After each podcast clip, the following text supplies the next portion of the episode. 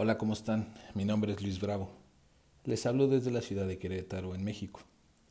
Antes de empezar con los libros, quiero a manera de introducción explicar un poco de qué va este canal. Mi intención es compartir con ustedes los mejores libros católicos, después de la Biblia, porque como ya sabemos, en la Biblia viene todo lo que alguien ha podido, puede y podrá saber sobre Dios hasta hoy. En la historia del catolicismo, ha habido muchos santos que nos han compartido lo que Dios les ha hecho entender y de eso es lo que vamos a tratar en este canal. Libros que a mí me han ayudado mucho en el entendimiento de mi religión, que es orgullosamente la religión católica. No es mi intención en este canal dar mi opinión personal, solo transmitir al pie de la letra lo que les fue revelado a ciertas personas y que la Iglesia ha autorizado como verdad. Quiero hacer esto por todas aquellas personas que no tienen tiempo de leer, por las personas que les falla la vista, incluso por, lo que, por los que no les gusta leer, pero que sí quieren y tienen la intención de profundizar en estos temas. Mm, algo sí quiero dejar muy claro y que estoy seguro 100% que va a suceder. Aparte que se van a enfrentar con la verdad, que la mayoría de las veces es incómoda, lo más seguro es que en algunas ocasiones me voy a equivocar al estar leyendo. No pretendo que sean audiolibros perfectos, pero les prometo transmitir sinceramente y con pasión, echarle ganas a estos escritos. Quiero empezar con mi libro favorito llamado Imitación de Cristo. Este libro hizo que me topara de frente con la verdad. Me hizo entender que todo lo que yo creía y pensaba era muy equivocado. Me abrió los ojos, pero sobre todo el corazón a la verdad. Y recordemos que la verdad no es algo, es alguien y es Jesucristo. Este libro consta de cuatro partes y estos a, vez, a su vez en varios capítulos. Su autor es Tomás de Kempis. Él nació en Kempis, cerca de Colonia, en Alemania, en el año 1380. Pasó su larga vida, 90 años, entre el estudio, la oración y las obras de caridad. Falleció el 8 de agosto de 1471. Él fue un monje agustino. El libro que vamos a leer deben tener en cuenta que él lo escribió para monjes son enseñanzas fuertes, por así decirlo, pero que podemos aplicar en nuestra vida diaria. Pues bueno, ya sin más rodeos empecemos a dar lectura. Les deseo que Dios los bendiga y los ilumine en el paso por esta vida terrenal y los lleve a la vida eterna. La primera parte se llama Consejos que sirven para llevar vida espiritual. Capítulo 1. Imitación de Cristo y desprecio de todas las vanidades del mundo. El que me sigue no va a oscuras, dice el Señor. Estas palabras son de Cristo y con ellas nos enseña a imitar su vida y sus virtudes si queremos gozar de la luz verdadera y librarnos de la ceguera del alma. Por esa razón que la meditación acerca de la vida de Jesucristo sea el más profundo de nuestros estudios. La enseñanza de Cristo es superior a todas las enseñanzas de los santos, y el que tenga su espíritu en ella encontrará un maná escondido. Pero suele suceder que muchos, aunque oigan con frecuencia el Evangelio, pocas ganas sienten de practicarlo por faltarles el Espíritu de Cristo. En cambio, el que quiera adquirir la plena y sabrosa inteligencia de las palabras de Cristo tiene que esforzarse por arreglar toda su manera de vivir conforme a la de Él.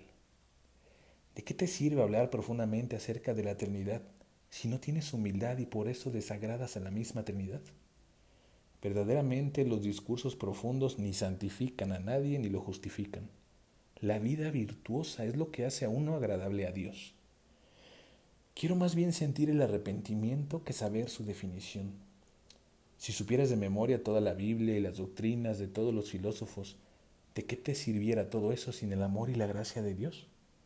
Vanidad de vanidades todo vanidad, menos el amar a Dios y, y servirle solo a Él. Esta es la sabiduría suprema, encaminarse al reino de los cielos en el desprecio del mundo.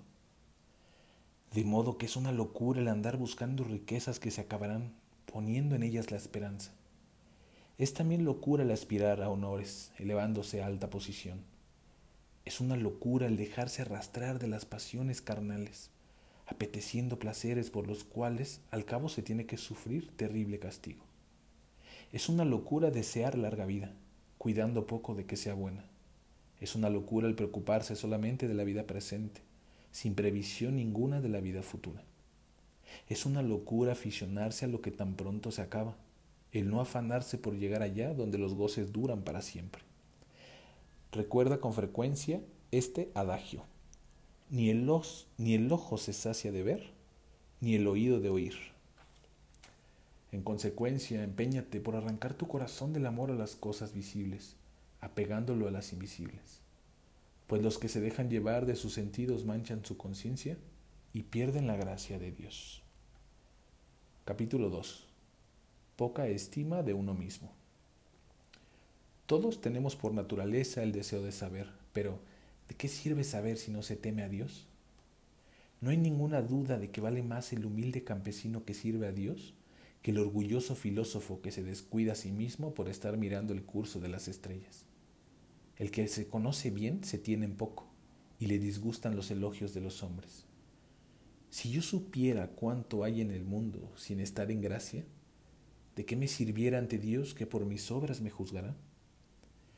Que se te enfríe ese ardor excesivo de saber, porque en eso hay gran distracción y gran ilusión. En efecto, a los sabios les gusta parecer sabios y tener fama de sabios. Hay muchas cosas que poco o nada le importa al alma al saberlas. Muy tonto es quien se dedica a lo que no le ayuda a salvarse. La multitud de palabras no llena el alma. La vida buena es lo que da descanso al espíritu. La conciencia pura engendra una gran confianza en Dios. Mientras más sepas y con mayor perfección lo sepas, tanto más severo será tu juicio si no vives con mayor santidad de modo que no te enorgullezcas por ninguna ciencia que se te dé ni por ningún arte. Más bien, vive temeroso de poseer tales conocimientos. Si a ti te parece que sabes muchas cosas y que las entiendes bastante bien, no dejes de pensar que son todavía muchas más las que ignoras. No te subas en tu opinión, mejor confiesa tu ignorancia. ¿Por qué quieres preferirte a todos sabiendo tantos más sabios que tú y más peritos en la ley? Si quieres aprovechar lo que aprendas y sepas, procura que ni te conozcan ni te tengan en nada. La más profunda y útil de todas las ciencias es el conocimiento exacto y la desestima de uno mismo. Gran sabiduría, gran perfección es el no tenerse uno en nada, teniendo siempre a los otros en buena y elevada opinión. En caso de ver pecar evidentemente a otro, o aún de verlo hacer cosas graves, ni aún así debes, creerte mejor que Él, porque no sabes si permanecerás siempre en la virtud. Porque todos somos frágiles, pero no vayas a creer que ninguno es más frágil que tú. Capítulo número 3. Enseñanza de la verdad. Dichoso el hombre a quien la verdad misma enseña, así como ella es, no por medio de figuras y voces que mueren. El pensamiento y el sentido con frecuencia nos engañan y poco es lo que ven. ¿De qué sirve cavilar tanto acerca de cosas ocultas y oscuras por cuya ignorancia no se nos reprenderá en el juicio? Gran tontería es el descuidar lo útil y necesario por atender a lo curioso y dañoso. De veras que tenemos ojos y no vemos. ¿Qué nos importan a nosotros los géneros y las especies? El hombre a quien habla el verbo eterno de muchas opiniones se desenreda.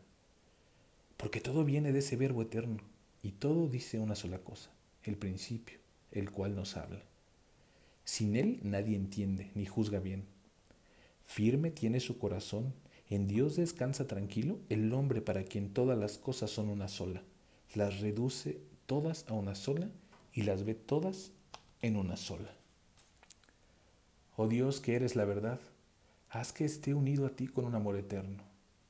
A menudo me aburro de oír y de leer tantas cosas. En ti está todo lo que quiero y todo aquello por lo que suspiro. Que callen todos los maestros, que todas las criaturas se enmudezcan en tu presencia. Solo tú háblame. Cuanto más unificado esté uno interiormente y más simplificado exteriormente, tantos más cosas y tanto más profundas se entiende sin trabajo, porque de arriba recibe luz para entenderlas. Un alma pura, sencilla y constante no se disipa entre muchas ocupaciones porque todo lo hace por el honor de Dios, procurando no ocuparse en la búsqueda de sí misma. ¿Quién te estorba y te molesta más que los afectos inmortificados de tu propio corazón? Una persona buena y piadosa primero dispone en su interior aquellas obras que exteriormente tiene que hacer. No la arrastra su mala inclinación a ejecutarlas, al contrario, la hace doblegarse al imperio de la recta razón. ¿Quién sostiene más dura lucha que aquel que trata de vencerse? Nuestra ocupación debiera consistir en vencernos, en hacernos cada día más fuertes que nosotros mismos, en ir mejorando un poco todos los días. Toda perfección de esta vida va junta con alguna imperfección, y ninguna de nuestras concepciones está libre de oscuridad. El humilde conocimiento de ti mismo es camino más seguro para llegar a Dios que las profundas investigaciones de la ciencia. No es reprobable la ciencia ni ningún otro conocimiento más sencillo de alguna cosa buena en sí y ordenada por Dios. Pero siempre hay que preferir la buena conciencia y la vida virtuosa. Mas como muchos ponen más empeño en adquirir el saber que en vivir bien, a menudo se extravían y aprovechan poco y aún casi nada. Oh, si tan activos fueran para arrancar de raíz los vicios y cultivar las virtudes, como lo son para suscitar disputas, no habrían tantos pecados y escándalos entre el pueblo, ni tanta relajación en los monasterios. Seguramente que el día del juicio no se nos va a preguntar qué leímos, sino qué hicimos, ni qué tan bien hablamos, sino qué tan religiosamente vivimos. Dime, ¿dónde están todos aquellos señores, todos aquellos maestros que también conociste cuando aún vivían y en sus estudios florecían? Ya otros ocupan sus canongias, y quién sabe si de ellos se acordarán. En vida parecían valer algo, ahora ya no hay quien hable de ellos. Oh, qué pronto pasa la gloria del mundo. Ojalá que su vida hubiera sido conforme a su saber. Entonces sí habrían estudiado y leído como se debe. ¿Cuántos en el mundo se pierden por la vana ciencia, por cuidar poco de servir a Dios? ¿Cómo prefieren la grandeza a la humildad? Piensan puras vanidades. Pero es verdaderamente grande el que tiene gran caridad. Es realmente grande el que para sí mismo es pequeño, teniendo en nada todas las alturas del honor. Es verdaderamente sensato el hombre que por ganarse a Cristo considera como estiércol todo lo terrenal. Por fin, es verdaderamente sabio el hombre que hace la voluntad de Dios, renunciando a la suya propia. Capítulo 4. Prudencia en las acciones. No hay que fiarse de cualesquiera palabras o sugerencias. Las cosas deben pesarse ante Dios con precaución y con calma. Hay que tan a menudo creemos y decimos del prójimo más bien lo malo que lo bueno, porque así somos de frágiles. Mas las personas perfectas no creen a la ligera todo lo que se les cuenta, porque bien conocen la fragilidad humana inclinada al mal y en palabras bastante pecadoras. Es gran sabiduría el no ser precipitado para hacer las cosas y el no aferrarse tercamente al propio parecer. Es una parte de tal sabiduría el no creer cualesquiera palabras humanas y el no ir luego a contarles a otros lo que se oyó decir o se creyó. Toma consejo de hombres prudentes y de conciencia. Prefiere el consejo de personas mejores que tú, a seguir los pensamientos de tu cabeza. La pureza de vida hace al hombre sabio en lo divino y experto en muchas cosas. Cuanto más humilde sea uno para sí mismo y más obediente a Dios, tanto más prudente y tranquilo será en todos sus actos.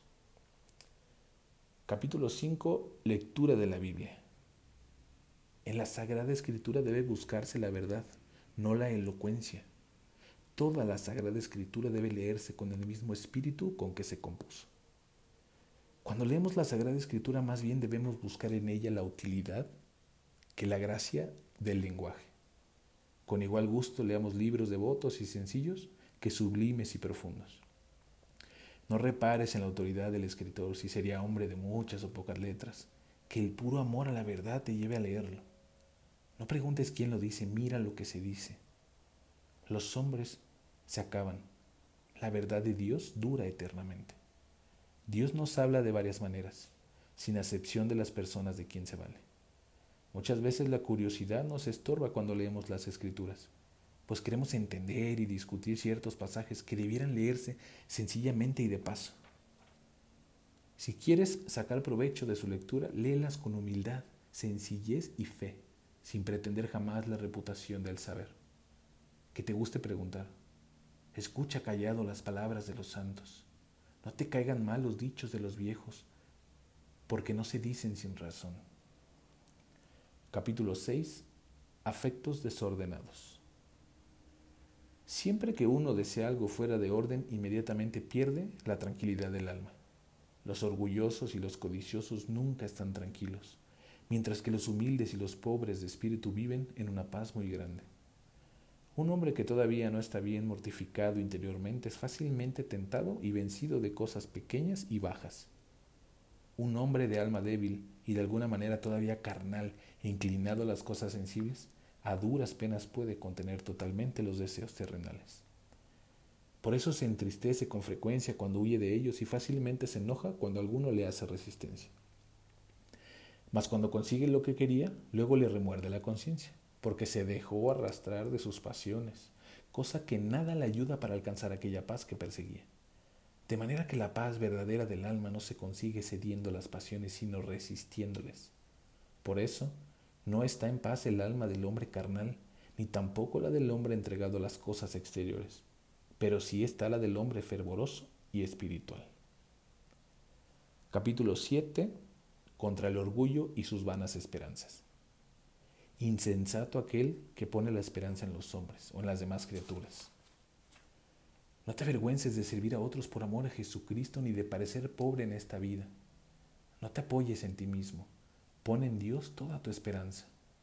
Haz lo que puedas y Dios vendrá en ayuda de tu buena voluntad. No te atengas a tu saber ni a la maña de mortal alguno. Más bien confía en la gracia de Dios, el cual ayuda a los humildes y humilla a los presuntuosos.